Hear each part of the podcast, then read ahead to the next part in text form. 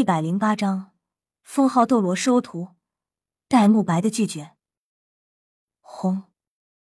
刹那间，唐潇和金英的拳头撞在了一起，顿时，一道身影连退十几步。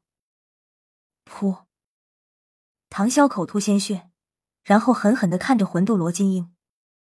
看来我的星辰拳还不足以破开魂斗罗的武魂真身。唐潇想到。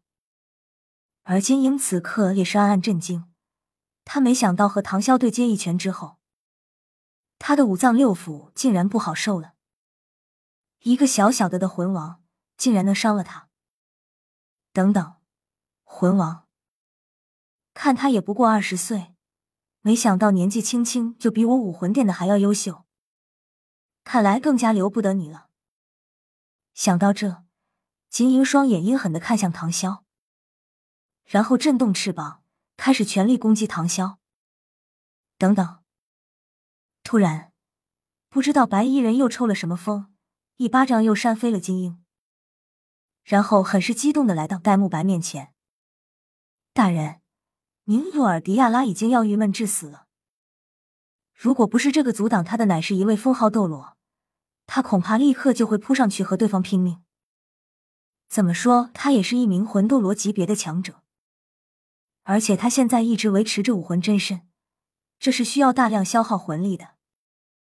泥人还有三分火气，先后三次被阻挡，他也到了即将崩溃的边缘。可是那白衣人却像是没有听到他的声音似的，身形一闪，他的速度实在太快了，已经至少有七掌落在了戴沐白身上，分别拍在了他的脖子、双臂、双腿、胸膛和后背上。戴沐白根本没有反抗的余地，只觉得全身一阵发热，身上散发的金光顿时更加浓郁了，而且还散发出一股奇异的味道。在那七股热气的注入下，戴沐白清晰的感觉到自己身体似乎发生了什么变化，体内魂力疯狂涌动，在不断的升腾之中，魂力似乎在整体增长，不但没有任何不适，同体还都产生出极为舒适的感觉。他在干什么？戴沐白心中充满了疑惑。白衣人的情绪再次变得激动起来。奇荣通天菊，竟然真的是奇荣通天菊！你吃过这株仙品？吃惊的不只是戴沐白，唐三的瞳孔也不禁剧烈的收缩了一下。他想不到，在这个世界上居然也有人认识奇荣通天菊这种仙品。白衣人摊开自己的右掌。一层淡淡的黄色气流出现在他掌心之中，黄色光芒渐渐发生着变化，变成了紫色，在那紫色中央还带着一点金色的光芒，紫光弥漫，一朵硕大的菊花生长而出，菊花呈现为瑰丽的紫色。奇异的是，菊花的每一丝花瓣看上去都毛茸茸的分外可爱，整朵菊花浑然一体，却没有任何香味溢出。中央的花蕊高出花瓣足有半尺余，花蕊的顶端闪耀着淡淡的金色光彩。戴沐白的目光呆滞了，他发现这封号斗罗掌心中出现的植物，不正是当初唐三给自己服用的奇荣通天菊吗？你服用过的，是不是这样的？白衣人几乎是迫不及待的问道。戴沐白毫不犹豫的点了点头。再见这株令自己实力大幅度提升的仙品，他已经顾不得对方的敌意了。白衣封号斗罗长出口气，那就对了，难怪你身上会有那样的光芒。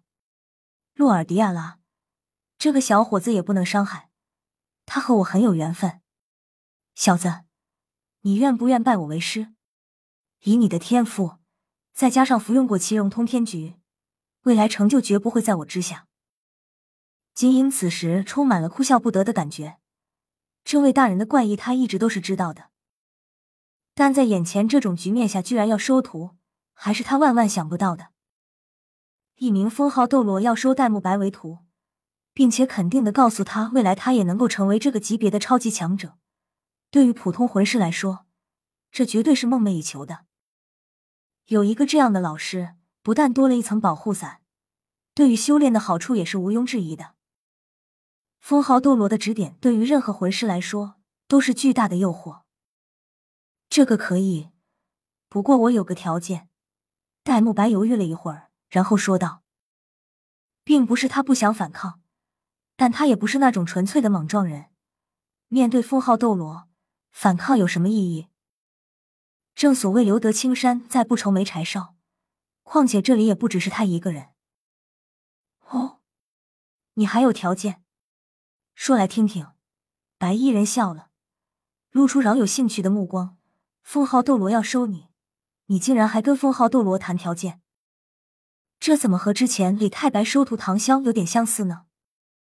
戴沐白抬手指向朱竹清，然后说道：“她是我的未婚妻，而且是我武魂融合技的配合伙伴，你不能伤害她。”白衣人眼睛一亮：“武魂融合技啊，很好，我答应你。”不等白衣人继续说下去，戴沐白又指向其他人。